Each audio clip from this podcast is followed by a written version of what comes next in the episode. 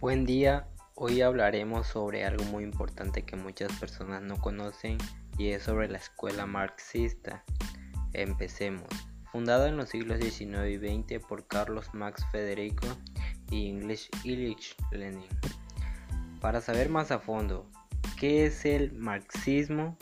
Bien, el marxismo considera la realidad social como un proceso donde existe conflicto entre las fuerzas las relaciones de producción.